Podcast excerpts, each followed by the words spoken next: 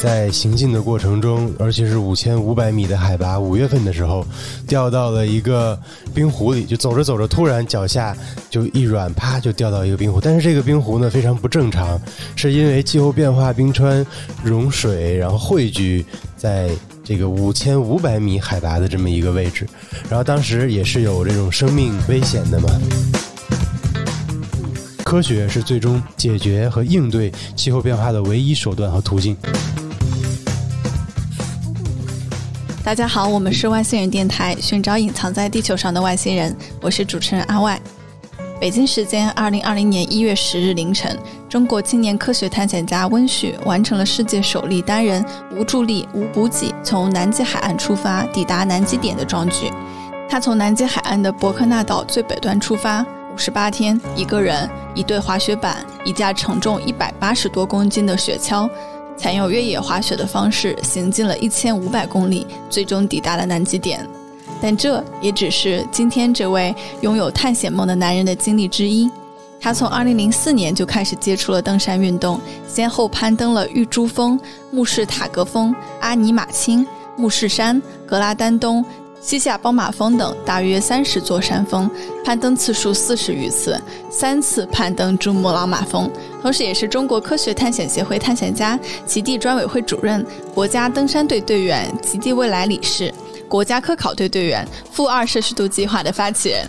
那现在就让我们来欢迎这位帅气的探险家温旭。嗨，大家好，我是温旭。好嘞，那我就先问你一些大家最感兴趣的南极的问题。去年您曾完成首例单人无助力无补给从南极海岸出发抵达南极点哈，所以先给那个听众朋友们问一下，这个无助力无补给到底是一个什么样的概念呢？啊，无助力呢，就是完全靠人自身的力量，然后不借助风力啊、机械啊等等外力。那无补给呢，就是全程。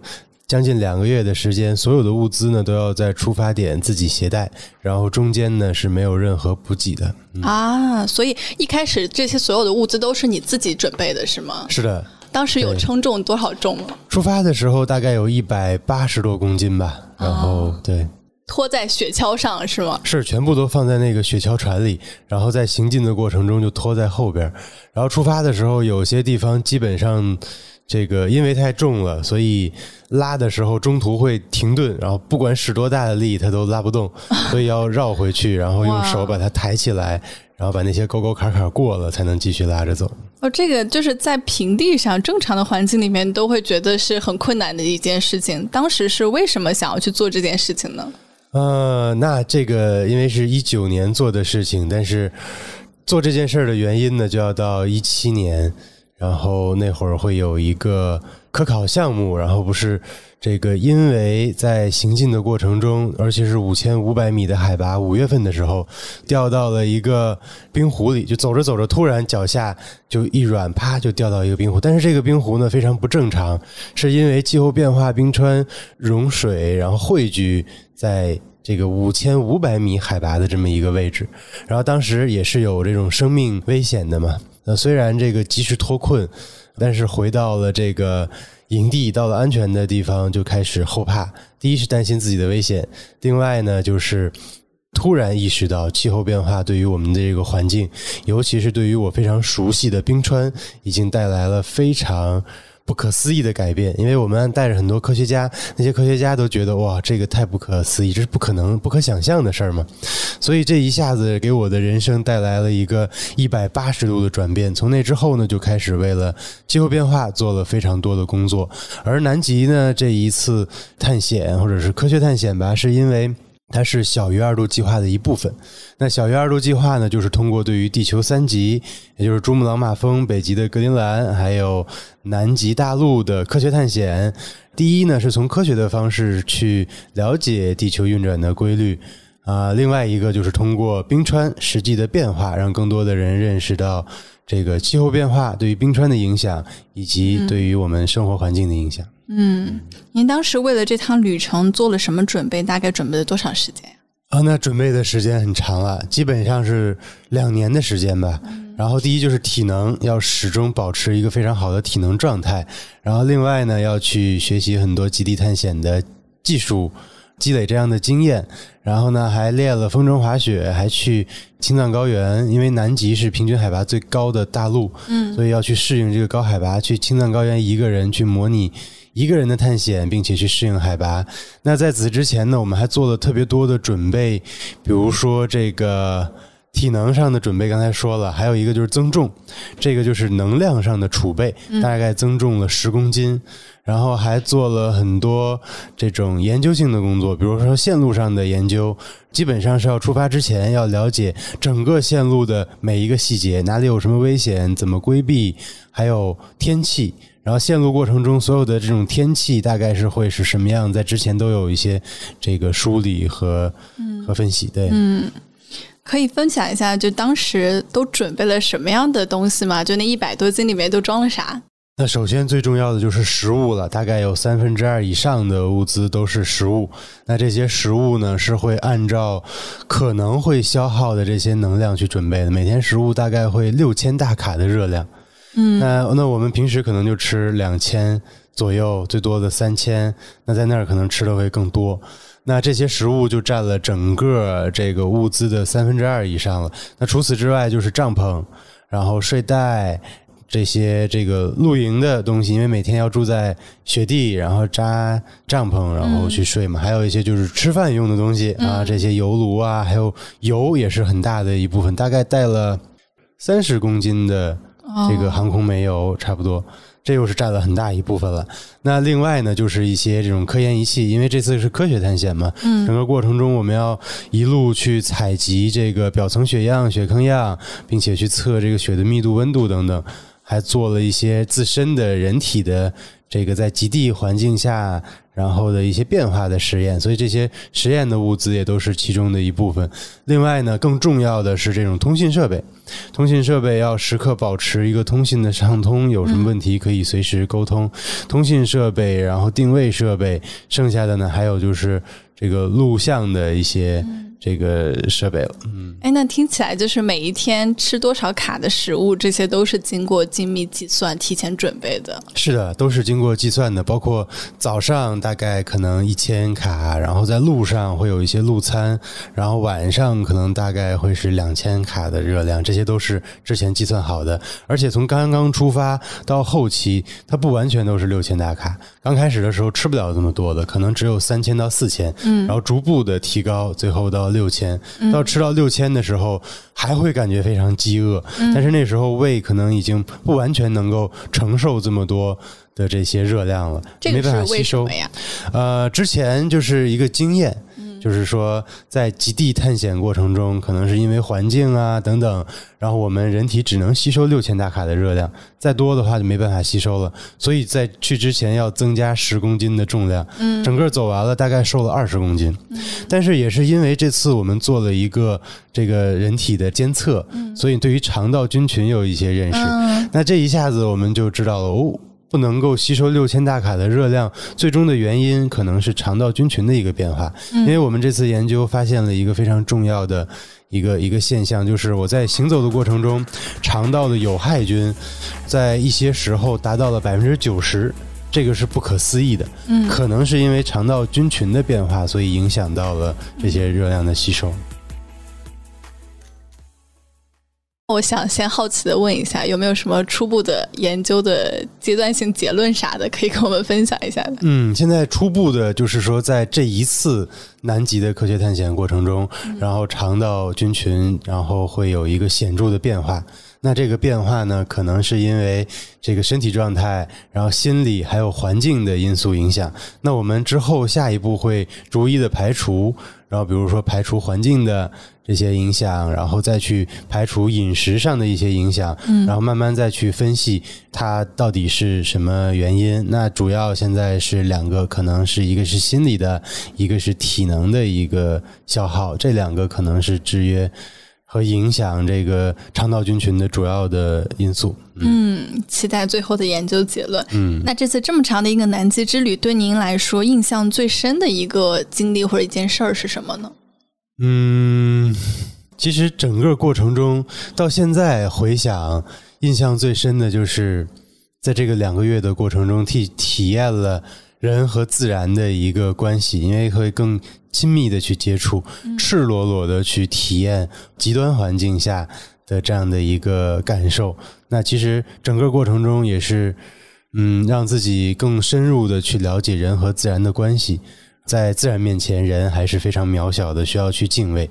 那这个是整个的一个宏观上的一个感受。那过程中还有很多发生的事儿，比如说羽绒服然后丢失，而且是在刚刚出发的第二天。嗯，对自己你听说的这个手手套也被吹飞了是吗？是因为当时这个我们刚出发第二天，天气就突然变了，就有这种乳白天空，就是南极特有的一种天气现象。嗯，就是整个白茫茫一片，然后天和雪面完全连在一起，然后分不清东南西北了。那能见度基本就是零，也就是说，咱俩现在这个距离，我就基本上看不到你了，只是一个轮廓。那再远就完全看不到了。那还有伴随着暴风雪，所以这样的天气来了之后呢？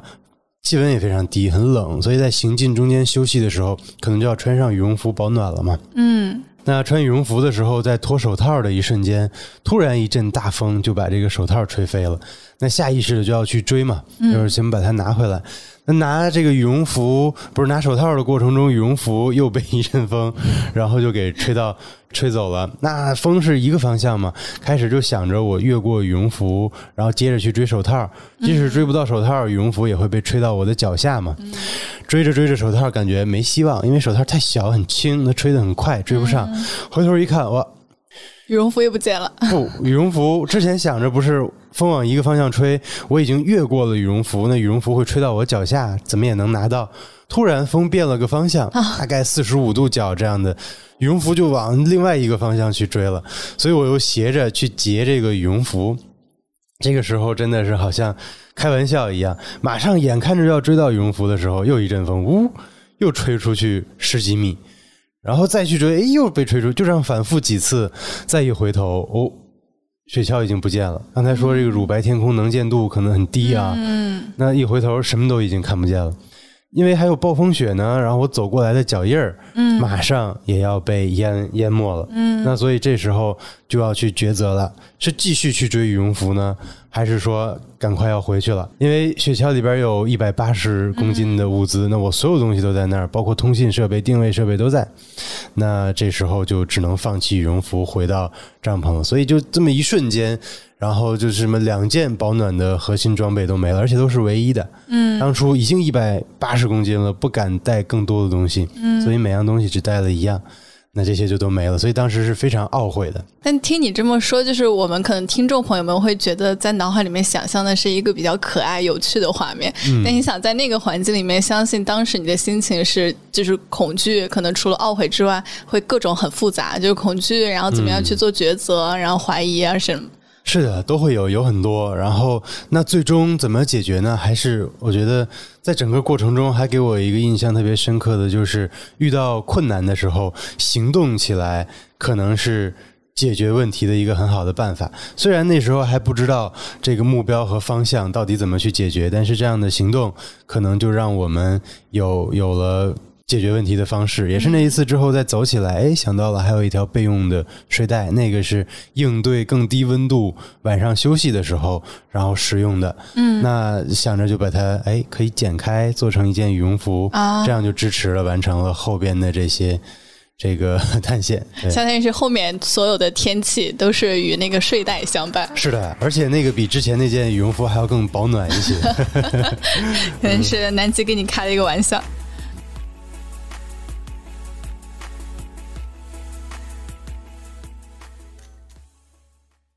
那每天行走在南极圈里面的话，像刚刚所说，呃，每天你吃的东西呀，然后要干什么，可能都是经过精准计算的。是的，那是不是有一些固定的行程安排是可以分享给我们？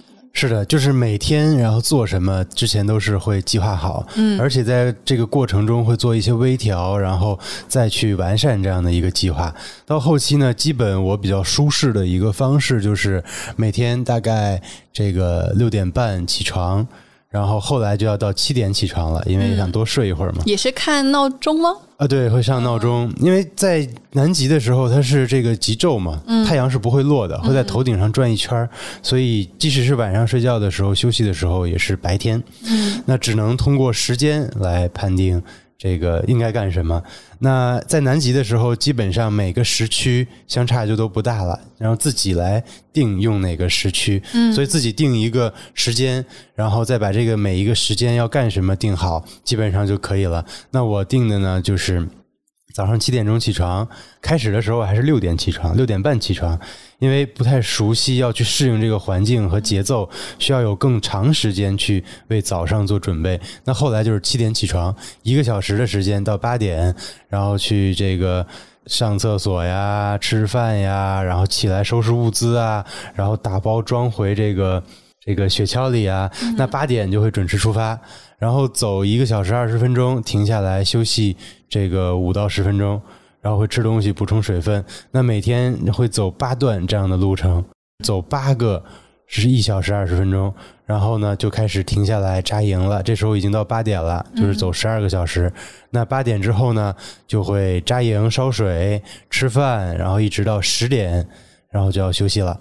那在这个过程中，还要去画那个记录心情的绘画，还要去录音，还要去打电话汇报情况等等，这些就都在这两个小时里完成。嗯，这是沃书式的一个一个一个行程。那有的时候可能一天要走十四个小时，还有一个就是我有一段时间是把二十六个小时当做一天来使用啊啊，这些都是比较特殊的一些。那会有一些我们所通俗讲的这种倒时差的不良的反应吗？身体会告诉你啊，我好不舒服。嗯，是的，会有，而且非常明显。呃，到了极圈之后，马上就迎来的就是极昼，基本上就是没有晚上的，一直都是白天。所以呢，那这个给整个这个生物钟感觉就是崩溃一样，就完全就是被打乱了。然后到点要睡觉了，还是白天。晚上即使是闭上眼睛，感觉外边周围环境也都是亮的，所以这个很很难受。基本上适应这个需要一周的时间，然后以至于到我快结束的时候，我特别期盼夜晚，期盼天能黑下来。从那边回来一看，哇，天黑了，太幸福了。会有这样的感受，另外就是比如说还有一些需要调整的，刚才说到我用二十六个小时当做一天来使用，那这也是需要去调整的。基本上这样的时间我只用了一周到十天吧，嗯，就是这样的行程，因为身体会极度的不舒服。然后呢，虽然说这个每天都是亮的，但是太阳会围着头顶转一圈，那转一圈基本上就是二十四个小时。那这个时候用二十六个小时的时候，虽然天是亮的，但是太阳的位置会有。变化，身体还是会觉得不舒服，所以不能够长时间的保持这样的一个状态去行进，所以还是要遵循宇宙和自然的规律。嗯，是是，那整个过程之中，因为呃，我觉得我们吃瓜群众哈可能会想是说，整个过程之中会不会最难的是克服的是心理上面的恐惧？但我也不知道您作为一个探险家，也许已经见过很多，也经过一些精密的训练，就对您来说，整个旅途中真正困难的到底是什么东西？呃，心理上确实是一个这个非常困难，要挑有很有挑战的一个一一个问题。那尤其是我去之前，然后为了应对这个心理上的这些困难，然后做了半年的心理辅导，就是把一些负面情绪，然后把它引导向正面，对自己前进有作用的一些这个这个这个方式，然后包括。特别压力特别大的时候，也会有一些冥想的一些训练，嗯，让自己放松下来，然后把自己状态调整好。这些之前就有准备。另外一个就是，对于南极，虽说是第一次去，但是了解已经非常。充分了，在什么位置会遇到什么样的情况，基本上是有了解的。所以，往往在这些恐惧呢，是我们面对未知的时候，恐惧会来得更猛烈一些。当我们清楚的知道我会遇到什么，然后的时候呢，可能稍微还好一些，这些恐惧就没有那么想象的那么多。那另外一个困难呢，其实就是体能消耗上的，基本上是我在行进的过程中，每天都要达到。体能的临界点，就是很多时候我晚上不是要搭帐篷吗？嗯，脱下雪板之后，基本是站不住的，就是已经累到那种程度。然后我需要跪着，然后爬着，然后把帐篷扎起来，直接爬进帐篷，倒那儿就起不来了。就是基本每天都要经历这个体能的临界点，然后呢，经常会要经历心理上的一些临界点，比如说这个每天体能的消耗，然后还有遥遥无期的这个路要去走的时候，心理压力也是非常大的。虽然之前训练这么久，但是还是不太这个，还是会有一些影响的。包括有的时候，这次的南极的天气是比我们之前预想到的会更恶劣一些。然后刚一出发就迎来了近二十年来，然后那个位置最大的暴风雪。整个过程中，我们之前这个预计只有四分之一的时间可能是坏天气，嗯，但是在我们经历的过程中，大概有三分之二的时间天气都是坏的，然后不是下不是阴天就是下雨等等这些。嗯这些无数个瞬间是什么支撑你过来的？呃，第一个就是要完成这个目标的信念，然后要去通过这样的一个方式，让更多的人关注这个气候变化。那大家听起来这个可能很空，但是对于我来说，目标就是这样的，真的是想要去完成。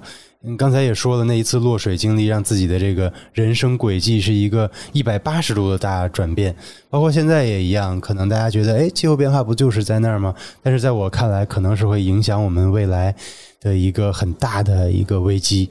那这是一个，另外一个呢，还有就是家人、朋友是对于自己的一个支撑。然后虽然会在南极的时候经常会想念到大家，也有的时候大家觉得，哎，一想念这个孩子啊、家人，是不是就没有这样的一个勇气或者是信念继续前进了？然后也是之前的这些心理上的辅导，把这些思念啊都变成一个向前的动力。动力对，所以也是家人啊这些支撑是很重要的。嗯。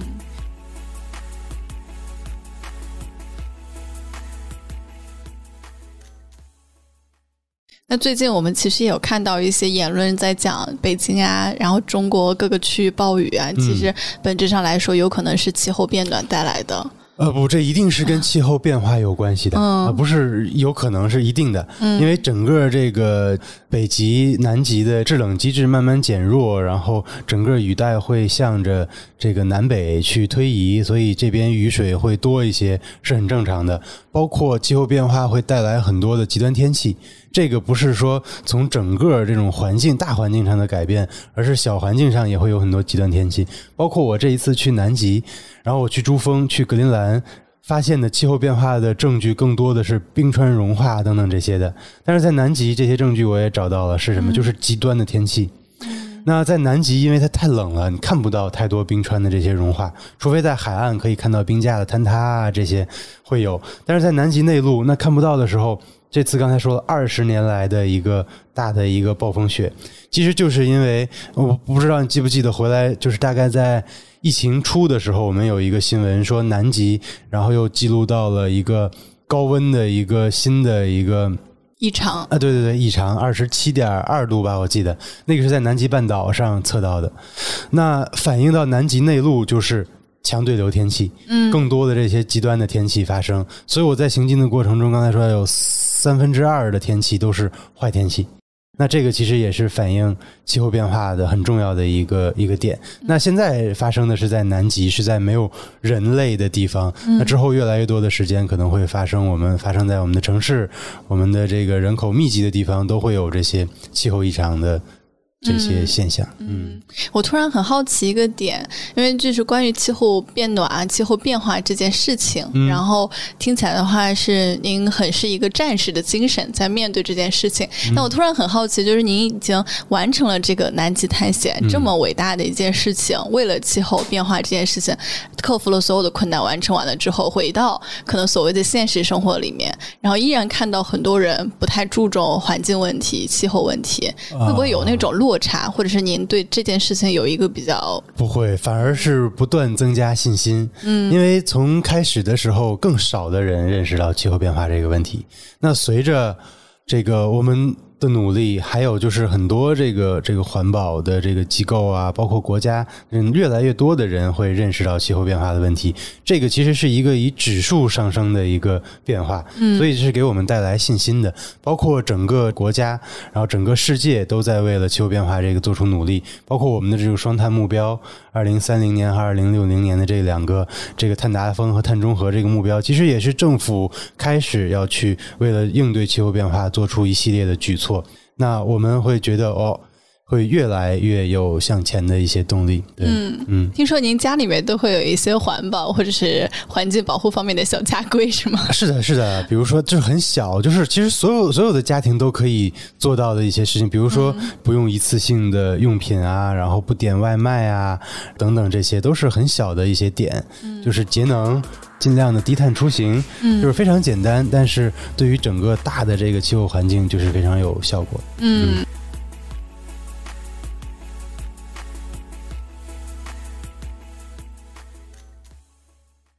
那我们回到这个南极探险这个旅程哈，就是再继续问一下，因为有那么多的危险和孤独的时刻，有没有真的濒临死亡的？经历或感受死亡啊？嗯，没有，我不会把自己放到这样的一个一个困境当中。对，这这个也正好想要探讨一下，就您对于探险是怎么看的？就是大家想到探险这个词，就觉得哎呀，那些人又在做一些很危险，然后可能会死的事情。是，嗯，其实好多人就觉得探险就是冒险啊，嗯，这些都是一些不怕死的人干的事儿。相反，我做这些事儿，我就是一个怕死的人。所以那次落水之后，我就害怕死，所以要做更多应对气候变化的事儿嘛。那 那那，因为这个怕死，所以在每次探险的过程中都要做特别多的详细的这个研究和准备，然后去应对有可能发生的一切的危险。所以，这也包括我刚才说教孩子，我教孩子也是，那孩子的天性就是去探索嘛。爬爬高啊，蹬蹬梯啊什么的，然后玩一点什么可能我们看起来很危险的事儿，刀子啊什么的。那这个时候你一定要告诉他危险在哪儿，然后危险是什么，你怎么去规避这些危险。那在这个时候他知道了这些，那他再爬的时候，可能他就知道，哎，我应该抓住。然后如果我觉得不行的时候，我就赶紧下来。拿刀子的时候，知道哎哪一面我是不能碰的。然后呢，其他地方我是可以玩，因为我会让他练习一些切菜啊什么的。那那这些东西他就会知道，然后怎么去应对。那探险其实也是一样。然后我们在野外的时候，一定知道危险来自于哪儿，怎么去避免这些危险。那如果能避免，当然是最好的。如果避免不了，当危险来了的时候，我们又有哪些预案，然后可以去做？只有这样呢，可以科学性的，然后去做这些探险。这些生命安全才有保证。如果盲目的去从事，那真的就成为冒险了。所以还是要更专业的去看待在野外和自然的这些关系。嗯嗯，在南极有看到除了恶劣天气之外，有看到什么比较美丽的景色？可以跟我们描述一下。呃，比如说刚出发的时候看到的这些企鹅。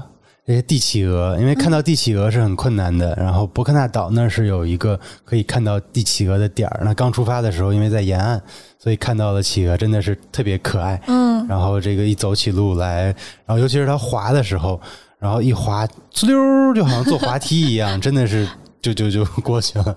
然后就是很美。然后另外呢，就是在南极的时候，虽然这个景色是唯一的，但是整个过程中还是非常壮观的。就是可以看到这个平平的这种雪原，时不时会有风吹过的时候，它就是会有那种感觉像雾一样的这些雪，然后在那儿飘。另外呢，还有一些这个太阳会有一些像天堂大门的感受，就是这种太阳会有光晕，这个光晕就会在那儿一个大圈儿，真的是在其他地方从来没有见过的这些。就北极以前是有企鹅的。啊啊！然后，但是南极是没有北极熊的，北极是有企鹅的。你知道为什么现在没了吗？嗯，因为气候吗？不是，是因为人就全都捕杀了，全部吃光了，所以带来了在北极的企鹅全部灭绝了。嗯，这个我还真的不知道。对呀。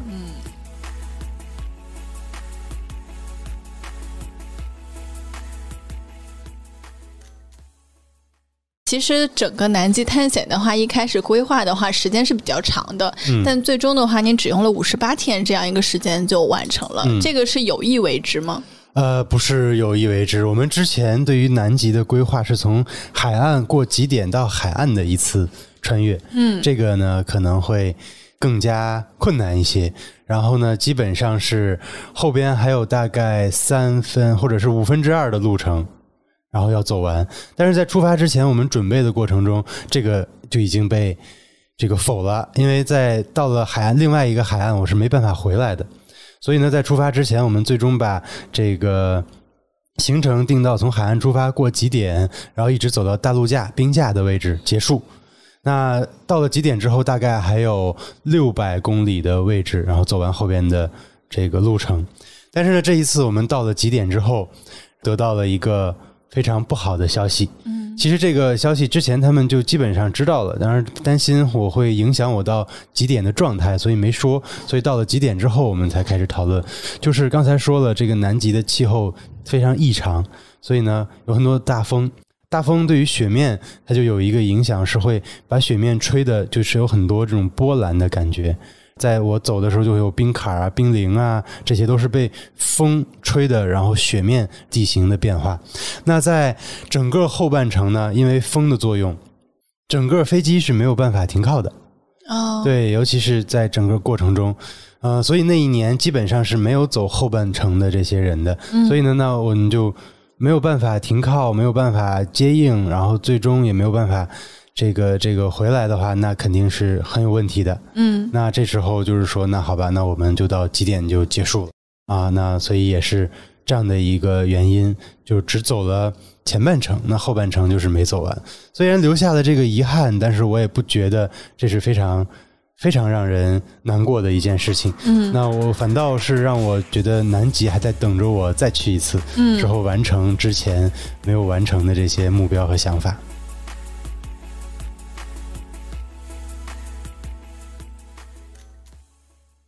这里我有衍生出来两个问题啊，就是呃，我先问第一个，就听起来您整个人的心态，就面对这些挑战啊、遗憾啊，都会比较平和。这个是您本身性格里面就会有的吗？还是有后来有遇到什么经历？啊，然后我从十六岁就开始登了人生第一座山峰了。其实，在这些探险的过程中，正好是这种性格塑造的一个过程。我觉得这些，呃，山，包括这些野外、这些自然，教会了我很多东西。然后有很多事情可能就是突如其来的。那我们以一个什么样的心态面对？其实。对于这个事情都没有太大的影响了，只是对我们自己有影响了。嗯，那这个时候可能平和的心态去面对，反而倒会有更好的一些作用。比如说在野外，哎，我们看到了一些不可能战胜的一些事情，那可能我们就会想着放弃。但是这种放弃不是说是失败。而是相反，是另外一种成功。比如说，我登的人生第一座山峰，那时候就奠定了去面对困难的一种状态了。就是第一座山峰叫玉珠峰，是一个入门级的山峰，六千一百七十多米。那我第一座山峰意义很大，是吧？嗯，把自己准备的很很充分，慎重，对啊，很慎重，然后很向往。那没错，在之前我看了很多书，然后了解了很多这些知识，哎。在登顶离顶峰还有五十米的距离，基本上快要看到顶峰的时候，突然天气变了，风大了。当时手套就没那么防风，一下子手指就觉得冷。那当时之前看过说，哎，这时候天气突变可能会发生冻伤啊，等等这些，对失温这些。那我当时我就果断的就选择下撤了。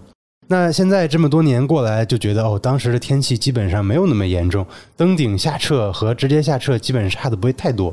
那这件事情其实也反映，就是自己的性格相对会谨慎，即使是面到哎，可能成功就在那儿了，但是现在有一些问题，然后还是会果断放弃。就是在自然面前，其实人类是真的很渺小的。越是这样探险，以这样探险的方式和自然接触多了之后，就会心理上承受能力可能会大一些，嗯，而且是会以一种乐观的心态去看待这些问题。嗯，明白。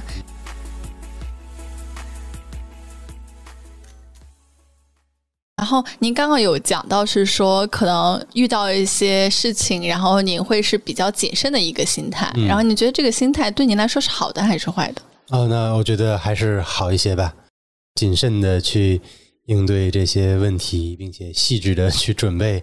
当然，对很多事儿，我觉得都是。都是通用的，这样在工作学习当中都是有好的一方面的。这可以理解为是适度的冒险，就在知道自己的边界的情况下，这件事不是冒险吗？就是完全基本上是做这件事情，然后很大程度是你有把握的，是在这种能力范围内的，然后你去做。那我们不同的是，只是环境不同，做的方式不同，就是在自然的环境，以一种探险的方式是去做。但是其实和开车是一样的。那开车你要得学本儿吧，你得了解这些这个红绿灯、这些环境、这些车流啊这些东西，你才能更好的开。其实都是完全一样的。嗯在野外也一样，你要去学习这些探险的技术，然后你去了解这些环境，然后山的情况，再去做这件事情。其实我觉得很多事儿都是差不多的。嗯嗯，我还有一些个人很好奇的问题啊，就比如说您从那个南极回来了之后，您做的第一件事儿是啥？回到城市，回到熟悉的环境。就是要和家人在一起，在南极这么长时间一个人，最大的感受就是孤独嘛。当时就想着一定要回到熟悉的环境，回到家人身边，然后一起在家里，然后吃一个火锅，然后这种很温暖温馨的感受。然后回来之后就做的这个事儿，见到熟悉的人会想哭吗？会有哭的感觉吗？没有想开心想笑，嗯不会哭。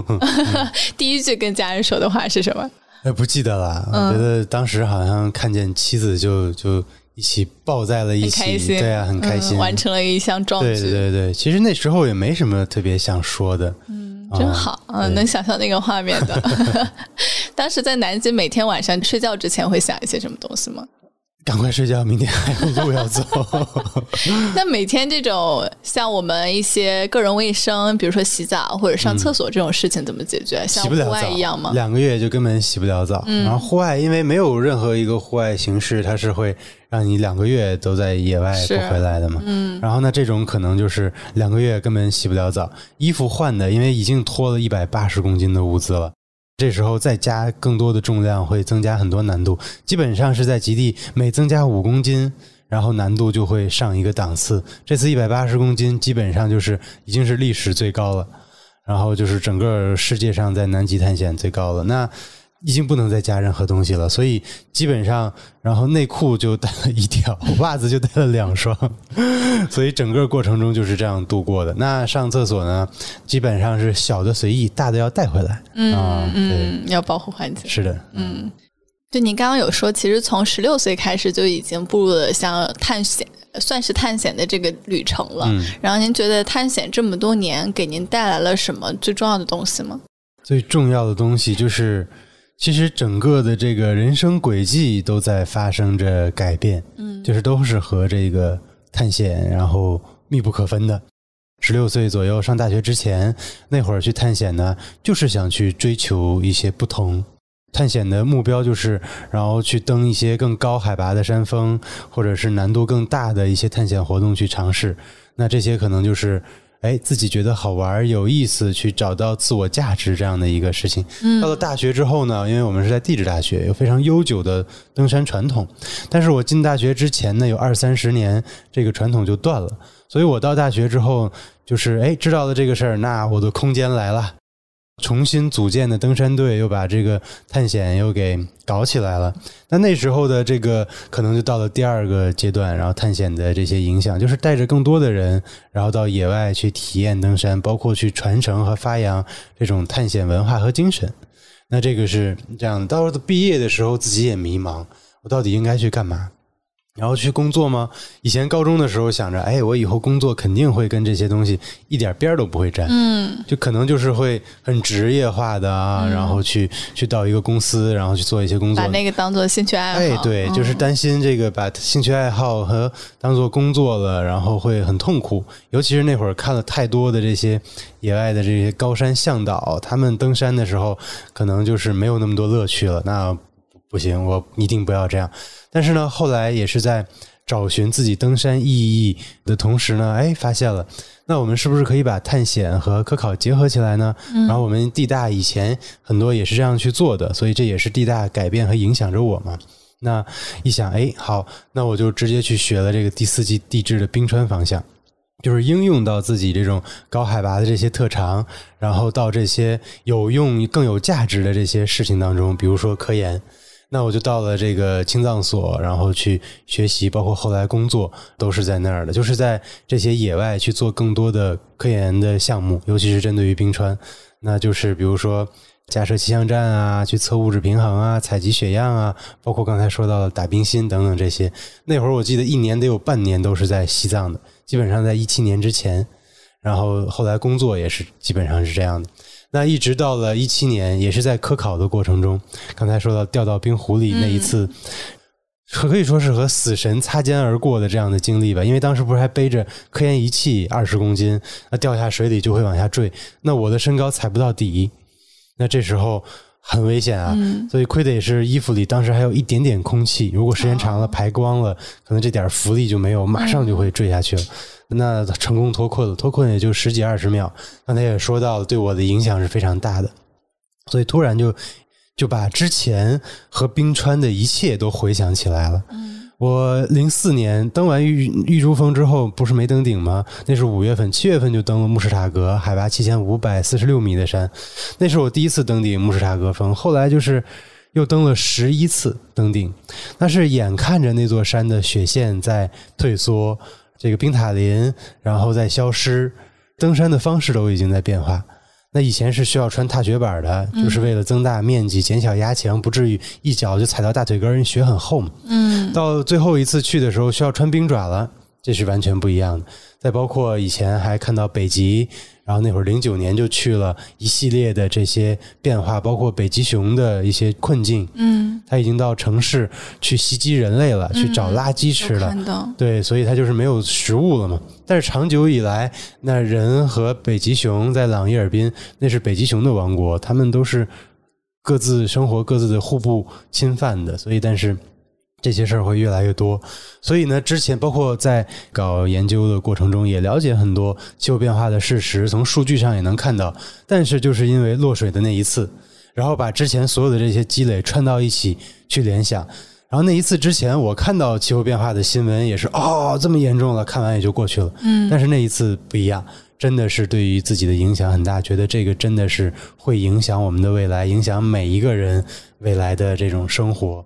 包括自己的这种不不只是生活质量，有可能是影响我们的这种生命安全的这些事情。嗯嗯，所以那个第四个阶段就是开始小一二路计划了，开始把登山啊，还有之前做的这些科研啊，然后结合到一起做一些公益性的活动，做一些呼吁性的活动。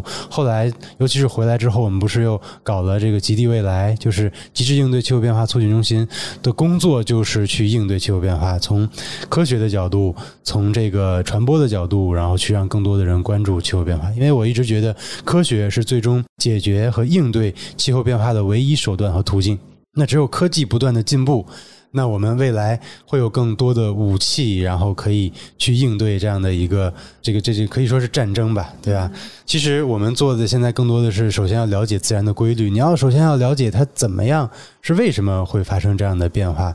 那这样这些自然科学就是要一步一步的去进一步的探索。所以一部分工作就是科学方面，另一部分工作就是传播上的，就是就传播是让更多的人了解这个事情，然后并且从自己的这种领域开始发生一些转变。那比如说，我们刚才说到了家里边有很小的一个东西，那个说怎么去去应对啊，然后不用一次性物品啊等等这些，只要有一一些人他愿意这样去做了，就是行动的开始。只要他开始行动起来，未来就会有更多的应对的方式，然后去做出来。那这个也是我们想要去做的。而这些人更多的行动起来，其实是给科学争取更多的时间，让它科技进步，最终解决气候危机，然后带来争取更多的这个时间嘛。嗯，对，所以这两块是我们一直都在做的。嗯。这个四个阶段就是这样过。啊，你打个广告吧，因为我特别觉得，就是听众朋友应该也很想参与到这些活动之中。是的。然后想了解一下您现在正在做什么事情。然后，比如说我们听众朋友如果感兴趣的话，可以去哪里搜索到参与到里面？嗯，对，如果搜索的话，我们微信里边就有公众号叫“极地未来”，然后就可以了解到我们目前做的很多事情。那我们现在做了很多，还有公民科学的事情，大家都是可以参与的。然后包括之前在云南，然后围绕生物多样性、气候变化，然后我们做了一些探索的活动，然后未来都是可以参与的。然后而且九月份又会再有一期，然后包括我们的一些这种科学考察的活动，然后有一些志愿者也是可以参与的，但是可能需要一些这个特长，对，有一些要求，比如有一些野外的经历啊，还有一些技能啊等等这些的。另外就是，然后年底可能我们会有一些这种越野滑雪的一些活动，在白山，这个就是可能门槛会更低了，大家都可以一起来参与。然后我们现在就是的想法，就是以自然的方式去解决这些问题，就是把大家带到自然当中，和自然建立感情之后呢，会有一个对于自然有一个不一样的认识，会主动的去保护这些环境。嗯，对，所以更多的活动会把大家带到自然去玩一玩，然后开心一下。嗯，我特别喜欢你刚刚说那个概念，因为我就刚刚我一直在思考，为什么可能吃瓜群众有一些没法真正投入到环保、自然这些活动之中，因为他可能一开始没有充分享受到自然带给他的乐趣。是的，所以第一步就是把大家先拽到自然里面去，让他去感受、去享受、爱上，然后再去保护它。是的。对，这就是我们现在想要去做的一些事儿，所以有很多基于去和自然发生亲密关系的活动，大家都是可以参加的。嗯，这个特别好，大家多多走出去，去拥抱自然，这个特别好。对啊，但现在也有很多很快乐的宅男宅女，所以我也些好奇，是我觉得每一个生活方式它都有自己好的地方。嗯，但你有没有想过是说，比如说，就是把您和一个呃快乐的宅男宅女互换一天，嗯，您觉得您会做什么样的事情？因为他他也还是很有乐趣的，尤其是我也有宅的时候，因为每一次这个出去探险之后，就觉得这个就有时候很累，身心俱疲的感觉，然后我就喜欢一个人在家好好待两天，就在家宅着，然后我觉得这种互换我很能接受，很开心是吧？对对，没问题。如果是宅在家里面的话，你会干什么呀？宅在家里看看书，做点自己喜欢吃的东西。然后和家人在一块儿陪孩子玩一玩，当然他得陪我啊。然后很多时候说陪孩子，其实相反是是孩子陪着我去玩嘛。对，然后另外就是，即使躺在那儿什么都不动。然后也也会很舒服，是突然有一种感觉啊，你也是和我们一样的人，本来就一样，我从来没觉过觉得有哪些 不一样的。刚刚还觉得有点远，在南极呢，现在觉得对，嗯，在日常生活中。然后那那我顺便问一下，就是能不能给我们听众朋友们推荐几本您您特别喜欢的书籍呢？我这几天正看一个叫那个《南渡北归》的书，就这几天在看。这个我不知道，这个就是从从文化上的，就是当时这个把这个学校，然后都迁到南方，然后后来又迁回来，整个这个过程，包括第三部有些台湾这种对台大的一些故事，对，嗯，来了。其实我觉得啊，就是我，包括我相信听众朋友们在听到您讲了这么多之后，会心之神往。嗯，然后也想问一下，是说探险它的门槛究竟到哪儿？比如说，是不是每一个人他都可以去享受探险的一个乐趣？是的，我觉得每一个人都是。其实我总不太想把它跟探险拉的这么近，而是一个体验自然的过程。体验自然的过程的方式呢是有多种多样的，探险可能是一个稍微极致一些的，但是我们还会有一些更轻一点的东西可以让大家体验。我们可以把它当做一个体育运动去尝试，比如说水上的、冰雪的，然后跟山贴近的，包括一些这个跟沙漠啊，都是可以去尝试的。然后需要准备呢，第一心理要准备好，就是我们要到自然环境当中，时刻要警惕。因为危险不知道什么时候就发生了，当危险来临的时候，那自己肯定是最重要的，你要去应对、去调整。另外一个还有就是找一个非常靠谱的组织者。那危险来临的时候，除了自己，还有组织者，肯定也很重要。那那这时候可能就会帮助你去规避很多风险，也许你根本就看不到危险。但是危险不是不在，而是这些组织者是帮助你规避了。如果你自己去的话，那可能你就会直面这些风险了。那这时候就是这些组织者很重要，专业的组织者，然后自己心理上的一个很好的准备，这些都可以马上的开始。那如果你想更多的、更好的体验，那体能又是很重要的。很很简单的一个，比如说你去周边徒步一下。这个人体能非常好，你的体能很差，然后大家一起走，哎呀，你就累得不行，然后你就没有更多的时间去去感受这种美好的环境。嗯，那体能提高起来就会很好，而且也是你去应对一些突发事件时候，体能也是一个基础。嗯，是。如果就是对这个感兴趣，想要入门的话，其实日常周末出去走一走，或者甚至去露个营，都是一个好的开始。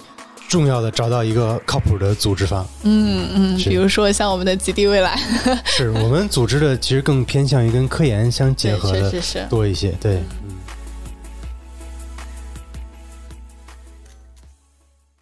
就是您登山经验这么丰富，就对于一些刚起步的登山的初步的爱好者，他可能处于第一个探索的阶段，你有没有一些山或者是一些那个攀登点的推荐呢？是的，这个是有的。比如说四川的四姑娘山，这个就是很好的一个入门级的山峰，包括它的大峰，有一些栅栏都快修修已经修到山顶了，既能保证安全，又能体验高海拔。然后呢，还有比如说玉珠峰，就是我的第一座山，嗯，还有像这个云南的这个这。这个这个哈巴雪山其实都是很好的入门级山峰，然后都可以开始去尝试。嗯，对。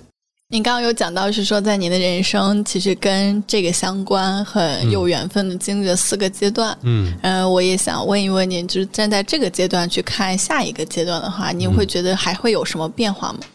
哎，下一个阶段可能就会和这个探险没有太强的关系了。我觉得。反正现在还想不到，我觉得，因为探险这一块儿，我目前想到的可能就基本上能想到的已经都做了，然后想不到的可能未来也不一定能想得到。对，所以更多的是会转向科研和环境保护这环境，对对对，明白是是嗯。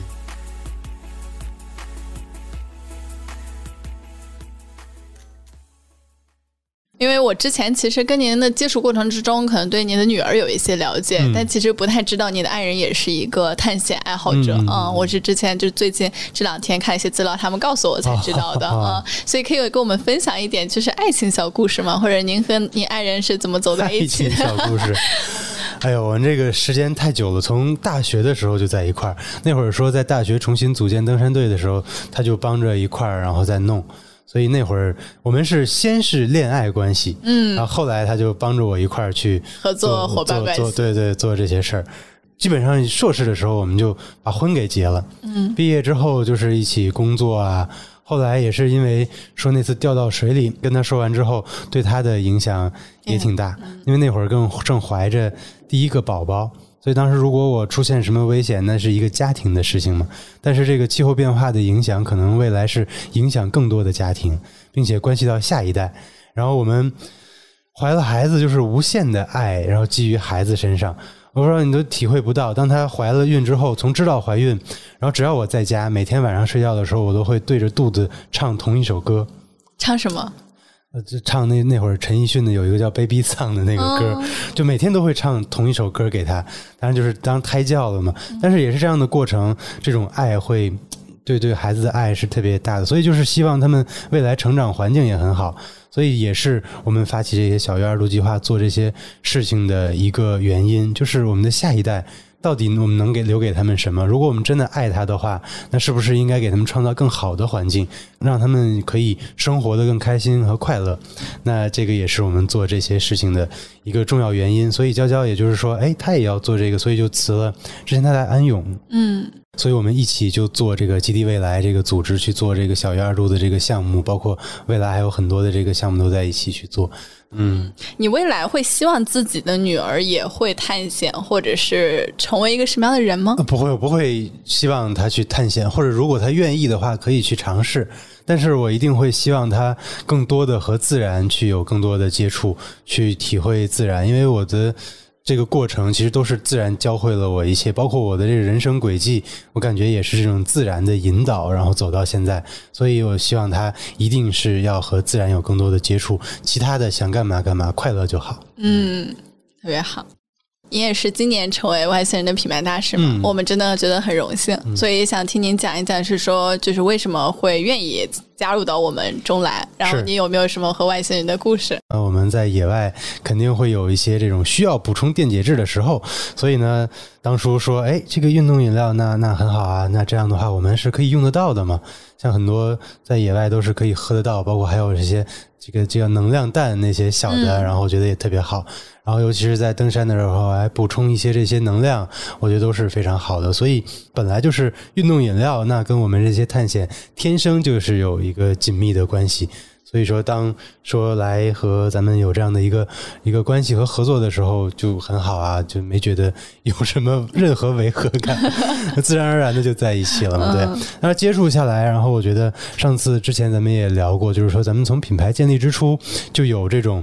责任感啊，是那开始的时候，我记得送给我的第一个这个饮料，它的那个纸壳的包装就是回收利用的嘛，麦克回收的，嗯，所以我觉得这个品牌建立的时候就把这些。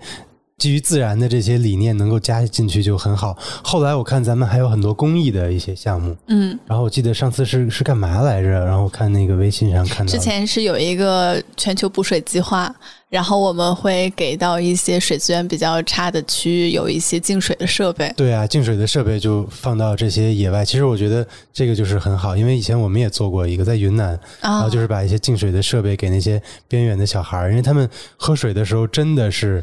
对，很很很不干净的。他们有一个大水窖，那个水窖我看上面还飘着树叶、虫子在上面，他们就咬咬起来直接喝。所以当时就给他们搞的这些净水设备。所以说我们有很多理念也都是不谋而合的，那更是应该更多的进行一些合作，然后一起去做有意义的事情。听你讲这么多，我们和听众朋友们一样，也非常期待着我们以及外星人品牌可以参与到您之后的一些探险和挑战之中，和您一起去领略那些风采。那最后也想问一下，就是现在的话，去展望整个人生，你有过给自己想过墓志铭类似的话吗？嗯，就是在这个最终生命结束的一刻，觉得不虚此生，然后没有遗憾就好。